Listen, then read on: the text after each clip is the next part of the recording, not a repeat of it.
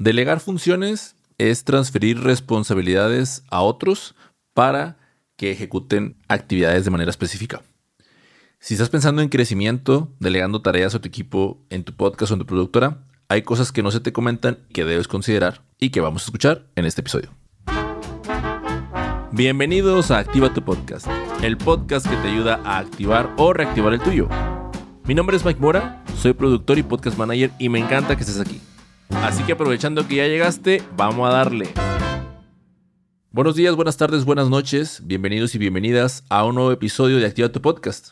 El día de hoy quiero contarles acerca de un tema que me parece crucial en este camino que estamos recorriendo todos en cuanto a profesionalización del podcasting se refiere, así como también en el escalamiento de nuestros shows. Y esto es la tarea de delegar. Cuando estaba pensando en este programa, como sabes, ya te he contado de cómo me pongo a preparar los episodios. En el episodio número 3 lo cuento. No tenía, o sea, no dejaba de pensar en lo siguiente. Por un lado, yo decía, hay cosas que quiero compartir desde mi propia experiencia, pero también hay otra experiencia de muchas otras personas que podrían caber bastante bien aquí en el episodio. Y bueno, no te voy a mentir, lo, estaba, lo estaba preparando recién la semana pasada. De hecho, apenas lo estoy grabando hoy el lunes. Y después de darle vueltas, yo decía, ¿quién, quién, quién, quién será el mejor, el indicado para esto? Y entonces se me vino a la mente mi buen amigo Manu. Antes de contarte quién es Manu, quién es Manuel Torres, debo de hacerte un pequeño recordatorio. Y es que si eres podcaster o productor independiente, Activa tu Podcast es un programa para ti, así que no olvides suscribirte dándole el botón de seguir. Bueno, Manuel Torres es el cofundador y CEO de Naranja Media. Esta es la mayor productora de podcast a nivel Latinoamérica. Están detrás de producciones como Emprendete, El Universo de Trora, y máquina de ventas. En este último podcast, en el de máquina, fue donde tuve yo la oportunidad de conocer de manera directa a Manuel, ya que él fue quien se quedó a cargo de la producción de este podcast cuando yo tuve la salida. Y esto fue una gran oportunidad para conectar y pues al día de hoy atreverme a considerarlo un, buen amigo del medio. Es un vato que tiene una vibra impresionante. La verdad es que está sorprende de lo cool que es, lo buena onda que es y lo gran líder que es, porque en más de un episodio, Santiago Cortés, que es otro de los cofundadores de esta productora, lo mencionaba constantemente, ¿no? De todas las lecciones de liderazgo que Manuel ha aplicado con todo el equipo, que es una productora bastante grande. No sé, ya perdí la cuenta, pero tiene como 30, 30 empleados o 40 empleados, no recuerdo. Entonces es un equipo muy, muy, muy grande y pues el cual está a cargo de él. Yo le, le mandé mensaje, o sea, así literal de, de oye, tengo un podcast llamado Guía Podcast. Eh, es un programa con estas características y estoy trabajando en un episodio en donde hablo de cómo delegar procesos y me gustaría saber si me pudieras compartir uno o dos consejos claves eh, en esta materia desde tu experiencia. Y Manuel me contestó así de, en corto, me puso lo que sea por ti.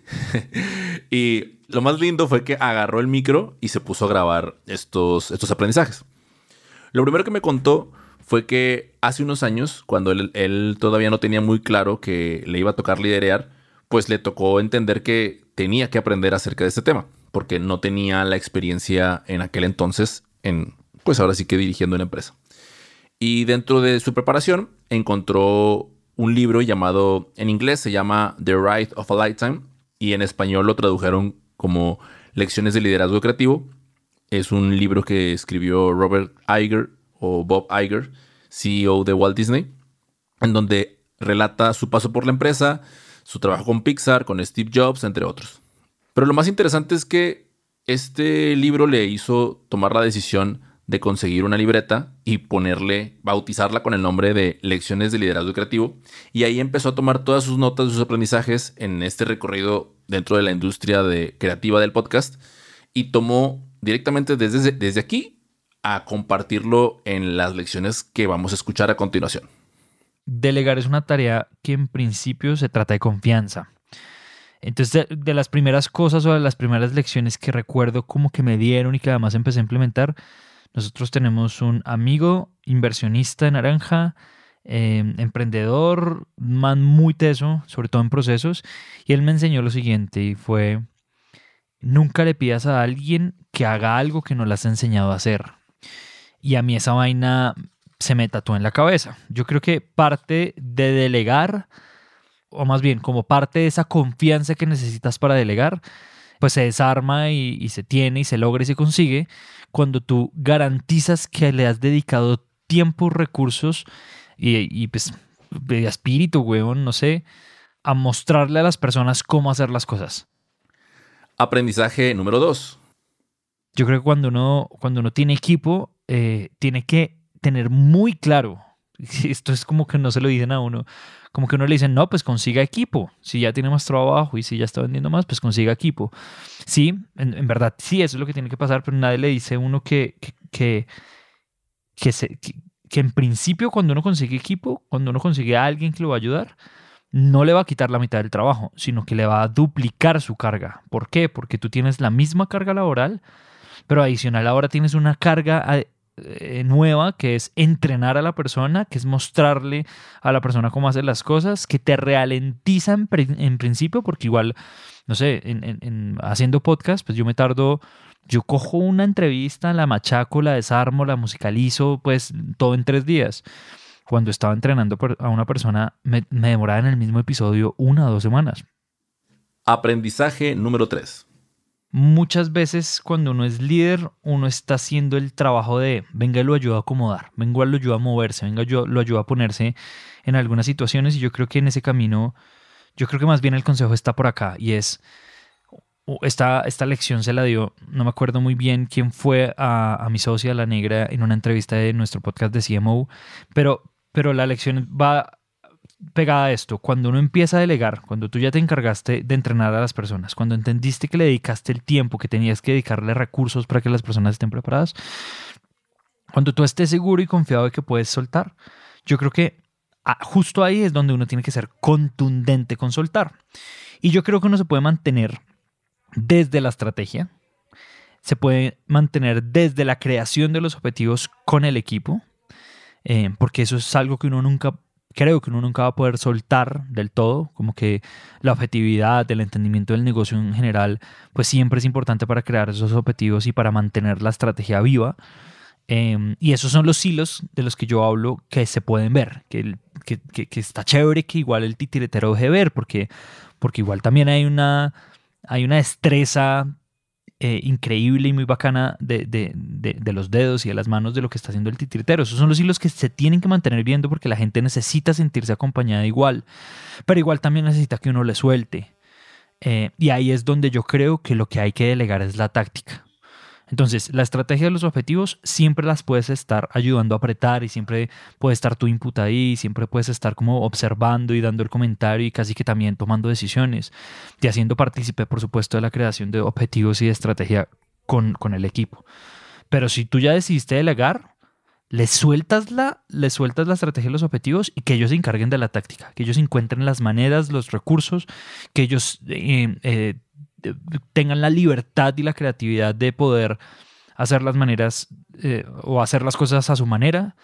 Eh, y eso es muy importante, porque ahí está el maridaje entre, entre esa cosa que, que, también es una lección muy, muy personal, y es la gente nunca se quiere sentir sola. O sea, a mí muchas veces me ha ocurrido esta dicotomía de eh, gracias por soltármelo, gracias por confiar en mí, pero me dejaste solo. Y ahí hay una dicotomía muy profunda eh, que hay que aprender a analizar muy bien y es simplemente la gente le gusta sentirse acompañada, le gusta igual tener guía, ruta, dirección, y eso es algo que uno le puede seguir dando a la gente, pero le gusta también que uno le suelte y que le entregue las responsabilidades y que ellos se encarguen de hacer las cosas, de operar, que, que se parece mucho a la táctica.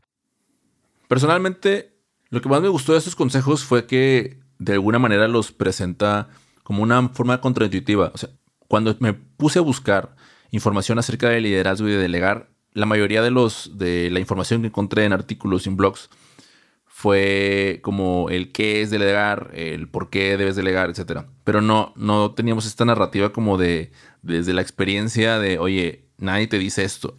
Y creo que eso también nos ayuda a identificar, tú que estás escuchando esto, como identificar el, estoy en el momento para hacerlo, o sea, este es el mejor momento para llevarlo a cabo. Son preguntas que al final solamente tú puedes responder pero el considerarlas y tomar en cuenta tampoco es como para decir, ah, no, entonces este, nunca lo estaré. Pues más bien como toca empezar a pensar qué es eso necesario que deberías de tener como mínimo antes de comenzar a hacer una, una delegación de procesos, ¿no? Ahora, yo lo que quiero añadir es una parte del cómo, del cómo hacer esta delegación. Y para ello te voy a platicar acerca de un libro que a mí me ha ayudado a identificar de una buena manera el cómo hacerlo o qué tienes que considerar cuando estás haciendo una delegación de procesos. Este ejercicio que te voy a compartir viene directamente del libro Clockwork de Mike McAllowitz. Y en él habla acerca, bueno, plantea una, una dinámica muy interesante haciendo una analogía con las abejas. ¿no? Él cuenta que estos insectos, en términos de crecimiento y escalabilidad de lo que son sus, sus colmenas, les toca identificar cuál es el papel más importante para poder llevarlo a cabo, ¿no? Entonces, aquí se identifica el papel de la abeja reina, que es, o sea, la abeja reina tiene que, su tarea es poner huevos, ¿no? ¿Para qué? Para que la colonia pueda crecer más rápido. Entonces, como la abeja reina tiene que poner huevos, todas las demás entienden que ese es el papel más importante y a todos los demás saben que su papel es, número uno, cuidar a la abeja y número dos, salir a trabajar recolectando polen y comida para que esto siga sucediendo. Ojo aquí, ¿no? No se trata de la abeja, sino se trata del papel que le toca desempeñar a la abeja. Ahora, respecto al ejercicio que te comentaba, él propone que para poder determinar cuál es el, ejercicio más importante dentro de, una empresa, o, o, en este caso, pues trasladémoslo a dentro del podcast, para poder identificar cuál es esta tarea más importante, el ejercicio que propone es reunir a tu equipo, o sea, puede ser que tengas ya un equipo a cargo o, directamente una productora, o bien, también lo dice, si eres, si tú solo también se puede hacer. Y entonces, eh, cada miembro del equipo tiene post-its, ¿no? Se le, se le tragan seis post-its a cada uno. Ahora, dentro de esos post-its deben de colocar cada quien cuáles las tareas más importantes que realizan dentro de la empresa. Entonces, se toman un tiempo, cada quien los anota en su post-it, ¿no? Deben de ser en oraciones cortas. Una vez que tienen los seis post-its, ahora toca ponerlos así como en filita, uno al lado del otro, revisarlos y verlos. Y lo primero que tienen que hacer es apartar los primeros, los dos post-its que dicen, oye, que bueno, de esos seis, me voy a quedar solo con cuatro, que son como los más, más importantes en esta jerarquización, ¿no? Sacas dos, te quedas con cuatro. Y de esta misma forma empiezas a hacer como una eliminación, ¿no?